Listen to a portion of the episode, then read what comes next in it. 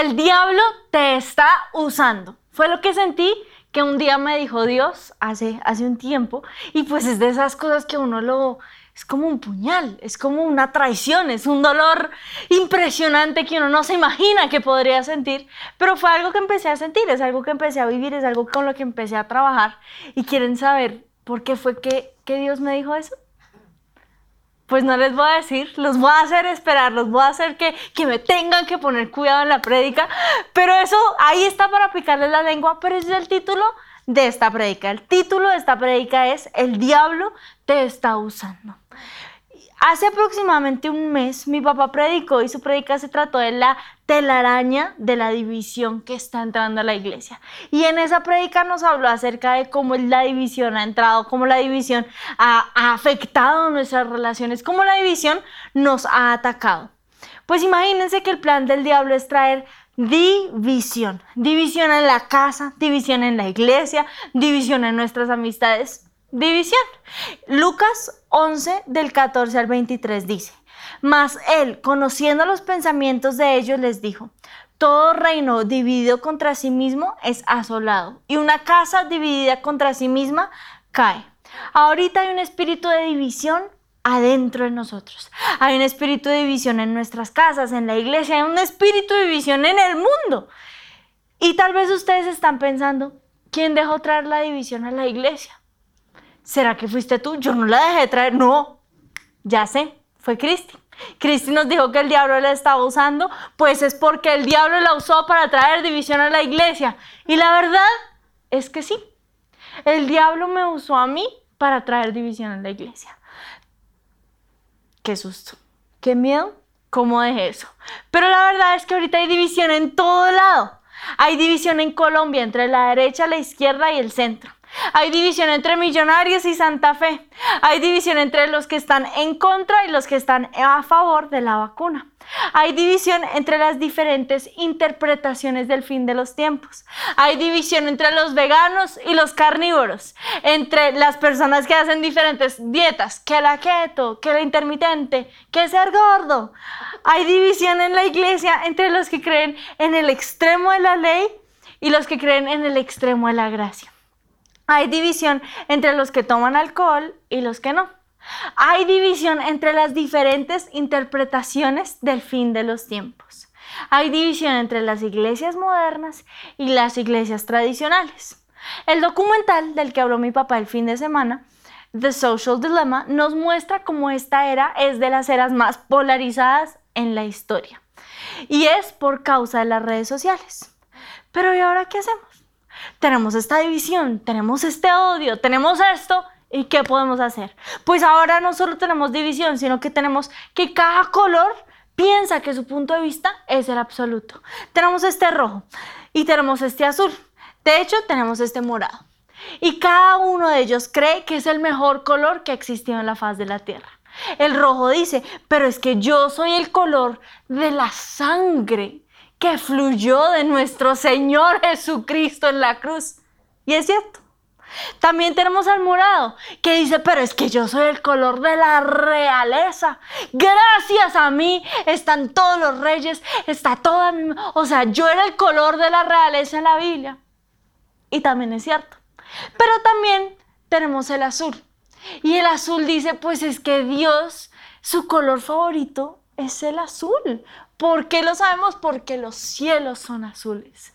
¿Por qué? Porque nosotros pensamos, nuestro punto de vista es el que es, nuestros colores, yo soy este color, yo soy así, y este es mi punto de vista.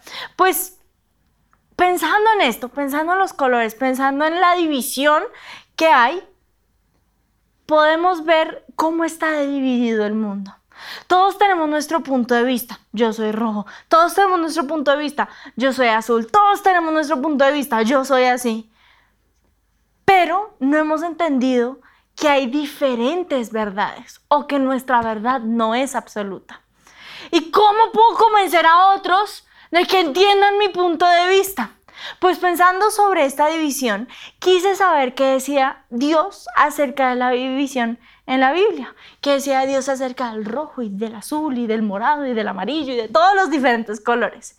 Pues encontré un ejemplo de división perfecto. tan opuesto como el rojo y el azul tan diferente como los carnívoros y los vegetarianos. En el Nuevo Testamento conocemos a dos personas abismalmente diferentes y son Simón el celote y Mateo el recaudador de impuestos. Los celotes eran un movimiento político agresivo que quería rebelarse en contra del imperio romano. Ellos peleaban por su libertad. Eran un azul así, apasionado eran un azul que creían, que tenía una convicción y sus creencias eran fuertes. Ellos eran tan extremistas que solían odiar a las personas que estaban a favor de la paz eh, con el imperio, romano. Muchos estudiosos dicen que los celotes eran tan apasionados por la Biblia que parecían fariseos. Y parte de este gran movimiento político, Simón el celote. Pues después de este azul tan apasionado, tenemos este rojo, este rojo apasionado, que es un rojo vivo, y este rojo vivo es Mateo, el recaudador de impuestos. Mateo era el opuesto a los celotes. Él orgullosamente trabajaba para el imperio romano. Y no solo trabajaba para ellos, sino que era un cobrador de impuestos. Lo peor para un celote, lo mejor para Mateo. Hasta los fariseos odiaban a los cobradores de impuestos. Pero Mateo era un rojo que ganaba o pues vivía del imperio romano y era orgulloso de ser un cobrador de impuestos. Para ponerles esto en términos de hoy, eh, Simón el celote era como de los muchachos que van a protestar y Mateo era el esmat. ¿Y cómo los conocemos en la Biblia? Pues en Mateo 10, del 2 al 4 dice, estos son los nombres de los doce apóstoles. Simón, Pedro, Andrés, Jacobo, Juan, hijos de Zebedeo, Felipe, Bartolomé, Tomás y Mateo, el recaudador de impuestos. Jacobo y Tadeo, Simón, el celote y Judas Iscariote. ¿Qué vemos? Parte del plan, parte del compinche, parte de, la tribu. parte de los amigos, de los discípulos de Jesús, son estos doce discípulos. Y en estos doce discípulos vemos a un rojo, vemos a un azul, vemos opuestos, vemos un grupo completamente polarizado. Pues yo creo que cuando Jesús eligió a sus discípulos, Él quiso elegir los diferentes. Él no quiso tener un grupo de 12 discípulos rojos, ni de 12 discípulos azules, ni de... No, él quiso así, mezcolancia, mezcolancia, tener discípulos de todos los colores. Jesús quiso ser variado y no para generar división ni polémica, sino yo creo que Jesús los eligió variados para mostrarnos cómo debemos ver la vida. Y algo impresionante en la Biblia es esto, y es que nunca, nunca se registra una discusión entre Simón y Mateo. Nunca vemos una pelea entre estos dos discípulos. Nunca vemos, es que usted es mucho cobrador de impuestos, pues usted es mucho celote. Nunca. No pasa. Y lo más maravilloso es que durante tres años ellos estuvieron juntos todos los días. Yo la verdad no habría podido. En algún momento accidentalmente le habría caído crema depilatoria en el pelo. No mentira, es broma, es broma.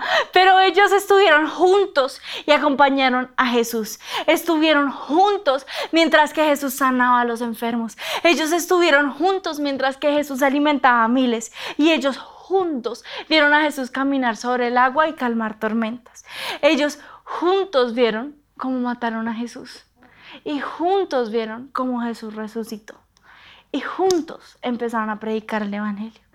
Y es que esta ha sido la causa de división en todos los tiempos. Creemos que para que no haya división, todos tenemos que pensar igual. Todos tenemos que ser rojos o azules. Todos pensamos que todas las, canastas de la humanidad tienen que ser el mismo color. Todos los discípulos tienen que ser rojos. Pero no. Dios nos hizo así. Dios nos hizo de colores diferentes. Dios nos dio y nos diseñó para que pensáramos de una forma única. Dios no nos hizo a todos azul, Dios no nos hizo a todos morado, Dios no nos hizo a todos rojo, no.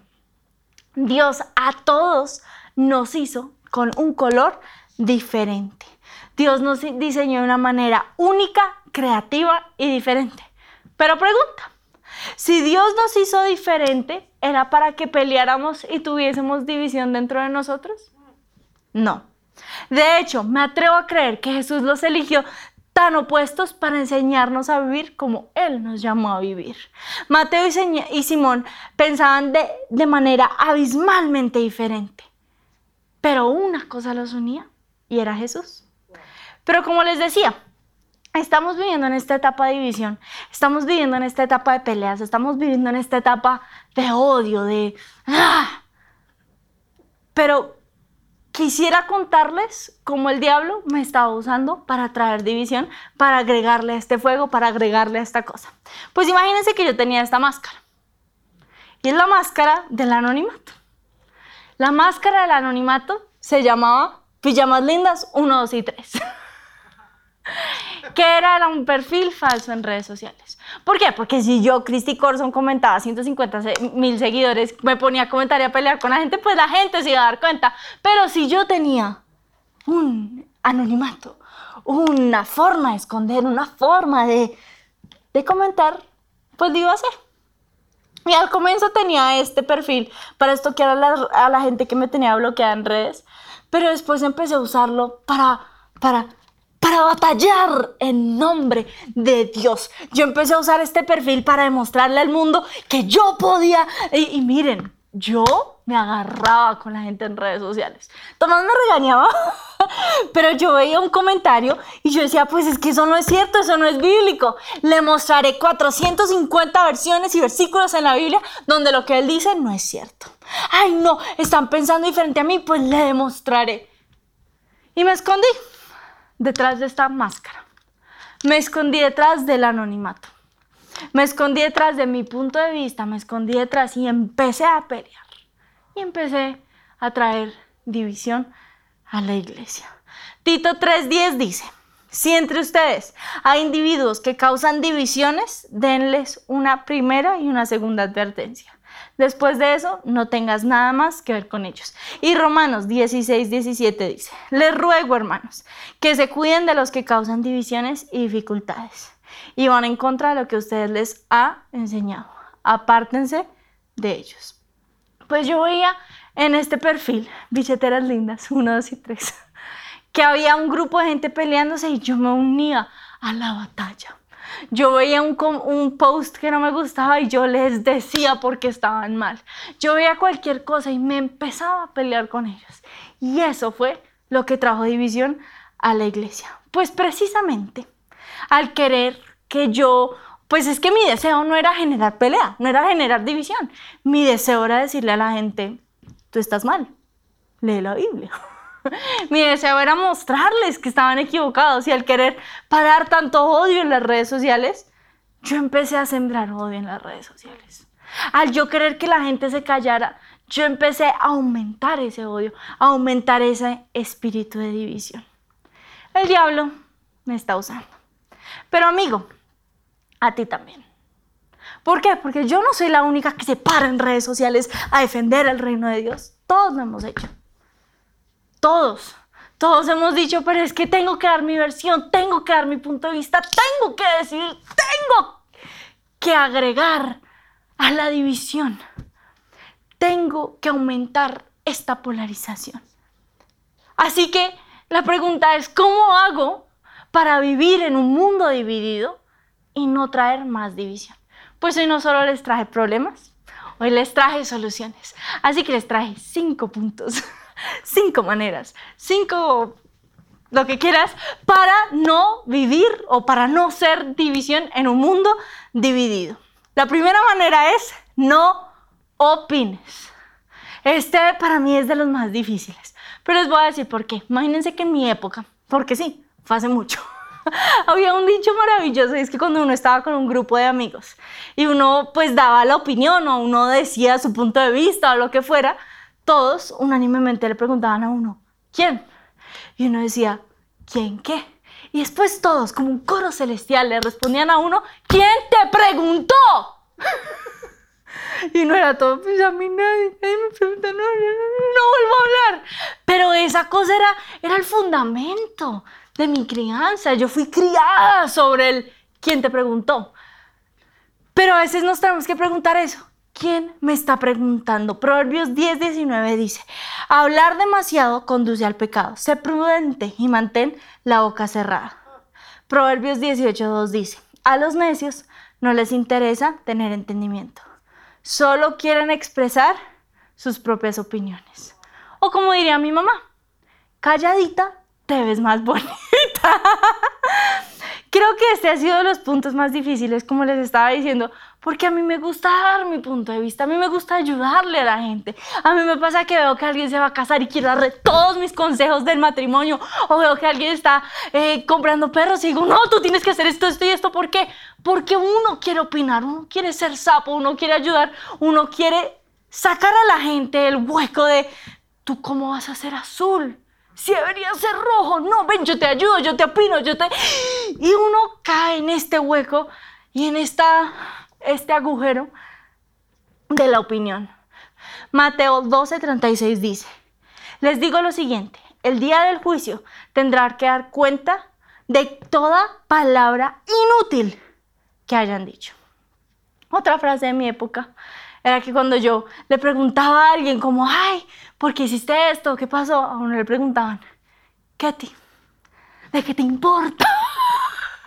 y es que la verdad, ¿qué me importa? ¿Por qué opino? ¿Por qué hablo? A mí, ¿qué me importa? A mí, ¿qué me importa esconderme y decir, no, es que tú estás haciendo esto mal, no, es que esto, a mí, ¿qué me importa? La sabiduría está en poder callar. Y les voy a dar aquí mi consejo. No des tu opinión si no te la pidieron. No hables si no te lo han dicho. Si tú ves en redes sociales a un famoso y tienes que ayudarle, tú no eres de los consejeros que Dios ha puesto para rodearlo. Si tú no eres un consejero, no aconsejes. Si tú no eres una persona a la cual se te ha dado la confianza para hacerlo, no lo hagas. Si a ti te han dicho, háblame, dame tu punto de vista, dame tu opinión, eres libre para hacerlo. Pero si no te lo han pedido, no lo hagas. Frénate antes de decir, yo opino, yo considero, con todo respeto, no digo esto para ofender. No lo hagas. No opines. Porque cuando lo haces, traes división. Opina cuando te pidan tu opinión, comenta cuando te pidan que lo hagas. El siguiente punto es ignóralo. si alguien sube algo en redes sociales que te ofende, ignóralo. Si ves un comentario que te saca la piedra, ignóralo. Si ves algo que te molesta, ignóralo. Proverbios 17, 28 dice, hasta los necios pasan por sabios si permanecen callados. Parecen inteligentes cuando mantienen la boca cerrada. Ojo que no ve, corazón que no siente. Yo, Christy Corson, no tengo la fuerza de voluntad de ver algo con lo cual yo no estoy de acuerdo y no comentar. Yo veo algo y me lleno de rabia, me lleno de vicios, me lleno de argumentos. Por eso encontré la solución para mi vida. Y es cada vez que veo algo que me saca la piedra, que me molesta, con lo cual no estoy de acuerdo, no es de redes sociales. ¿Por qué? Porque no lo puedo tolerar. No tengo esa fuerza de voluntad. Y por eso me tocó limitar los comentarios en mi perfil, porque yo veía 400 positivos y uno malo y me deprimía por uno malo.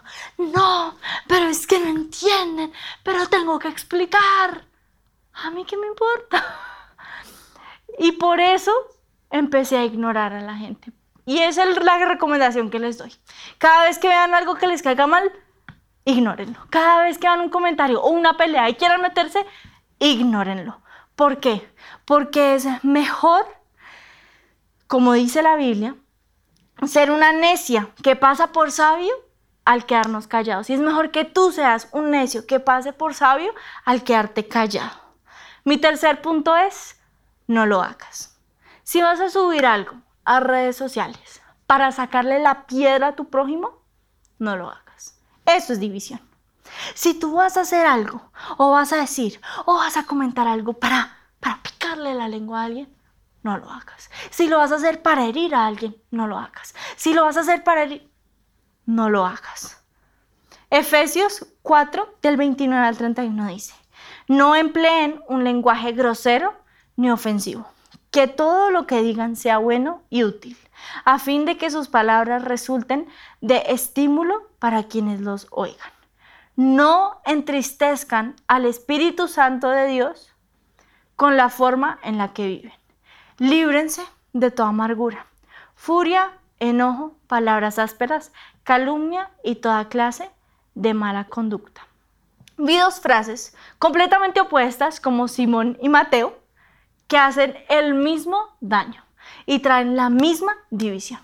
Y se las voy a leer. La primera es que tu odio político no nuble tu empatía. Y la segunda es que tu privilegio no nuble tu empatía. Esto hace daño, esto trae división. Y esto no es lo único que divide.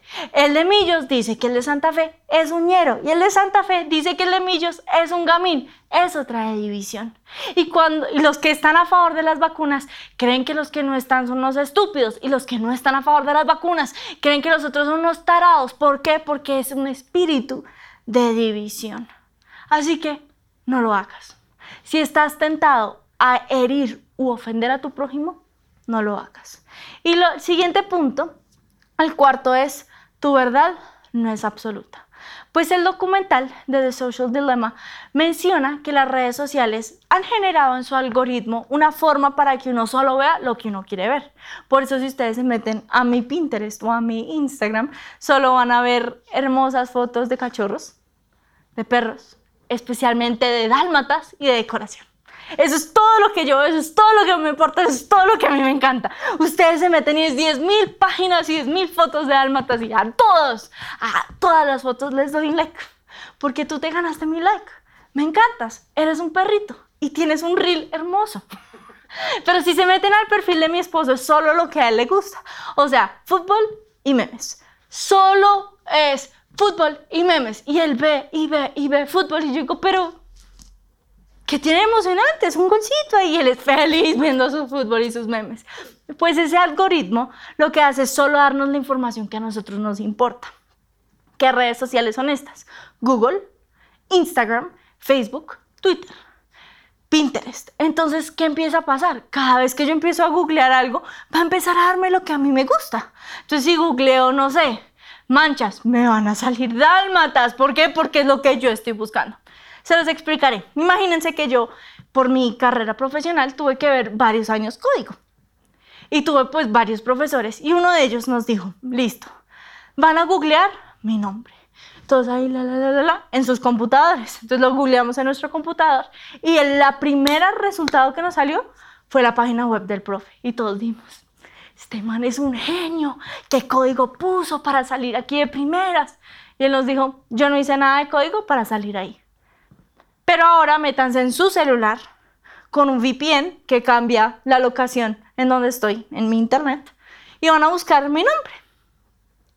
Y van a buscar, buscarme en incógnito. Entonces nosotros nos metimos, página 1, 2 y 3, y nos salía el man.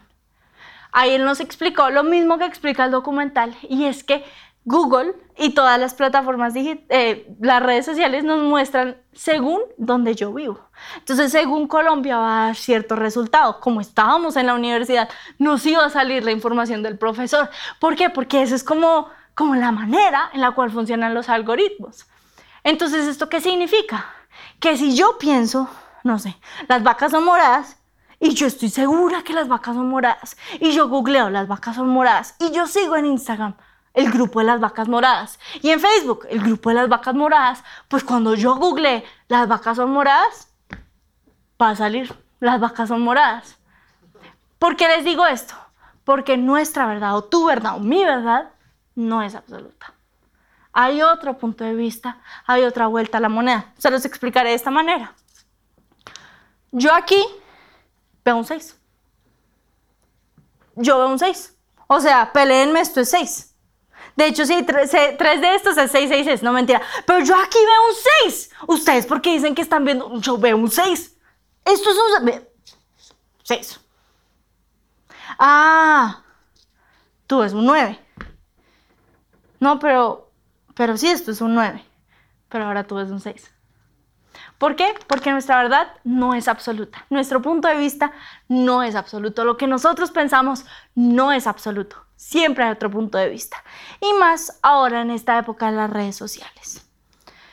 Si paramos de ver el defecto o paramos de ver por qué nuestro prójimo es bobo, es bruto, lo que sea, y empezamos a ver su otro punto de vista, nuestros ojos van a ser abiertos. La Biblia dice en Mateo 7:3 dice, ¿Por qué te fijas en la astilla que tiene tu hermano en el ojo y no das importancia a la viga que está en el tuyo? Y Lucas 6, 37 dice, no juzguen y no se les juzgará. No condenen y no se les condenará. Perdonen y se les perdonará. Para mi último punto, les tengo un pedazo, un, un mini clipcito de la película The Wonder. When given the choice between being right or being kind, choose kind. Esta película es impresionante porque le hacen bullying a este muchacho y la niña dice, elige ser amable. Y ese es mi siguiente punto, o pues el último, y es, elige ser amable. En un mundo lleno de odio, elige ser amable. En un mundo de división, elige ser amable. En un mundo de peleas, elige ser amable. En un mundo donde tú quieres y anhelas mostrar tu razón, elige ser amable. En un mundo donde puedes corregir, elige ser amable. En un mundo donde puedes herir, elige ser amable. Elige ser amable. Jesús nunca nos enseñó que debíamos tener la razón. Jesús nunca nos dijo, peleen por mí. Inclusive cuando Pedro saca su espada de anonimato y se lanza a matar a ese, a ese eh, soldado romano y le corta la oreja, Jesús no le dice, sí, bien hecho, golazo. No. Jesús coge la oreja del soldado y la vuelve a pegar. Jesús nos enseña a elegir ser amables. Jesús nos enseña a mostrar amor. Primera de Corintios 13, 13 dice, tres cosas durarán para siempre. La fe, la esperanza y el amor. Y la mayor de las tres es el amor. Hay una canción de Black Eyed Peas que dice, ¿podrías practicar lo que predicas? ¿Podrías voltear tu mejilla? Padre, Padre, ayúdanos. Guíanos desde el cielo. Porque la gente me tiene preguntándome, ¿dónde está el amor? Jesús dice en Juan 13:35, el amor que tengan unos por otros será la prueba ante el mundo de que son mis discípulos. Ante la rabia, ante el odio, ante la división, elijamos el amor. Elijamos ser amables. Pues como les contaba, Jesús no tenía un grupo de 12 discípulos así. O pues no tenía un grupo de discípulos todos rojos, no tenía un grupo de discípulos todos naranjas. Jesús tenía una mezcolanza así. Pero yo no creo que él haya querido seres individuales. según lo que conozco de Dios, no quería un, un discipulado dividido. Jesús habría querido algo unido. Pues yo creo que a Jesús le habría gustado algo así. Y es que Jesús tiene algo y es esto. Esto llamémoslo el Espíritu Santo. Y es que el Espíritu Santo es, es amor, el Espíritu Santo es, es muchas acciones, pero el Espíritu Santo es fuego. Fuego. Y el Espíritu Santo lo que habría hecho es coger cada una de estas personalidades, cada uno de estos individuos y los derritiría.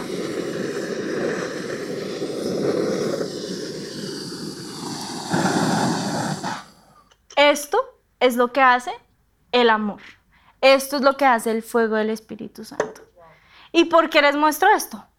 Porque a Jesús no le habría gustado una vela roja, a Jesús no le habría gustado una vela rosada, no le habría gustado una vela verde, no, a Jesús le habría gustado una vela así que sí, no es perfecta, pero es una vela unida. No son 12 velas individuales, no son 12 puntos de vista individuales, no son Simón y Mateo, sino como les decía, es una vela unida por una cosa que nos une, y es Jesús. Jesús no quiere que tengamos 400 puntos de vista diferentes. Jesús no quiere que peleemos por todo. Jesús no quiere que vivamos en división. Jesús quiere unidad. Gálatas 3:28 dice, ya no hay judío ni griego, ni esclavo ni, ni libre, ni hombre ni mujer, sino que todos ustedes son solo uno en Cristo. Se los pondré a mi manera. Eh, ya no hay derecha ni izquierda, ni centro. Somos uno en Cristo. Ya no hay vegetarianos y carnívoros. solo hay uno en Cristo. Ya no hay los cristianos legalistas y los de gracia, solo hay uno en Cristo. Ya no hay división, solo hay uno en Cristo. Y Salmo 133, 1 dice, cuán bueno y cuán agradable es que los hermanos convivan en armonía. Dios hoy quiere darnos la oportunidad de que nos acerquemos a Él, que Él coja su lanzafuego y Él quiere derretir nuestro corazón. Él ya no quiere división, Él ya no quiere odio, Él ya no quiere rabia. Él quiere derretir tu corazón. Él quiere derretir todo acerca de ti y quiere unirte con tu punto de vista opuesto, con su amor. Y no quiere que seamos conocidos por la rabia, por tener la razón, sino porque vivimos en unidad. Así que quiero invitarte a que ahí en tu casa te pongas de pie, cierres tus ojos. Y Señor Jesús, tenemos puntos de vista opuestos, tenemos puntos de vista diferentes, no pensamos igual y, y, nos da rabia y nos da mal genio y no entendemos por qué no piensan como nosotros. Señor, a mí me da rabia que yo piense así, ellos piensen así.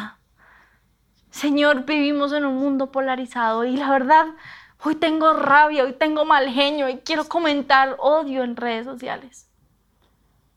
Pero Señor, yo ya no quiero ser como el mundo quiere que yo sea. Señor, las plataformas digitales son diseñadas para incentivar odio y para incentivar rabia, pero yo no quiero seguir lo que las plataformas quieren que yo haga. Yo ya no quiero pensar como piensan las redes sociales. Yo ya no quiero ser como el mundo quiere que yo sea. Yo hoy me acerco a ti como una vela roja, azul, lo que sea. Y yo hoy te pido que el fuego de tu Espíritu Santo me consuma. Yo hoy te pido que el fuego de tu Espíritu Santo me llene. Ya no quiero ser yo, ya no quiero que las cosas se hagan a mi manera. Quiero que el fuego tuyo me consuma. Quiero ser consumido por ti. Y vas a levantar tus manos. Y Espíritu Santo, te pedimos que cada una de las personas en sus casas puedan sentir el fuego de tu Espíritu. Que cada una de las personas puedan sentir ese calor. Puedan sentir como tú los unes, como tú los vuelves uno. Y Señor, hoy te entregamos a todas las personas que, que piensan opuesto a mí. Señor, te entrego a esa persona que me ofendió en redes sociales. Te entrego a esa persona que me hace pelear. Te entrego la rabia que tengo. Pero no quiero ser parte de la división. Ya no quiero que el diablo me use a mí. Y Señor, hoy yo perdono a esa persona perdono las cosas que dice, perdono cómo lo dice, perdono sus argumentos, perdono su punto de vista. Y Señor, yo no quiero ser conocido como la iglesia de Cristo dividida. Quiero seguir siendo una iglesia unida. Y Señor, perdóname a mí también, porque yo he sido causa de la división. Perdóname porque he hecho las cosas a mi manera. Perdóname porque he querido que se haga las cosas como yo quiero. Perdóname porque yo he sembrado división. Pero Señor, hoy quiero ser lleno de tu fuego, lleno de tu amor. Y Señor, yo hoy decido ignorar las cosas que me molestan. Yo hoy decido no opinar. Yo hoy decido elegir ser amable, yo hoy decido conocer el punto de vista diferente. Yo hoy decido ser como tú. Y yo hoy decido vivir en unidad. Yo hoy decido, Señor, levantar la mano de mi prójimo y estar en unidad, Él y yo contigo. Y Señor, hoy cubro la vida de las personas con tu sangre y te pedimos, Dios, que tú nos ayudes a vivir en unidad, que tú nos ayudes a ser como tú quieres que seamos. Ayúdanos, Señor, a vivir a tu manera. Y Señor, cambia nuestra mente, cambia nuestra forma de pensar, cambia nuestros argumentos, Dios. Te pedimos, Señor, que podamos ser como tú. No nos queremos igualar, no nos queremos comparar, no queremos pelear. Queremos ser como tú. En el nombre de Cristo Jesús. Amén. No te iguales, no te compares, no te acomodes, el mundo trae sus males. Sé diferente a lo que diga la gente. Transformado, Dios te ha llamado. No te iguales, no te compares, no te acomodes, el mundo trae sus males. Sé diferente a lo que diga la gente, sé transformado.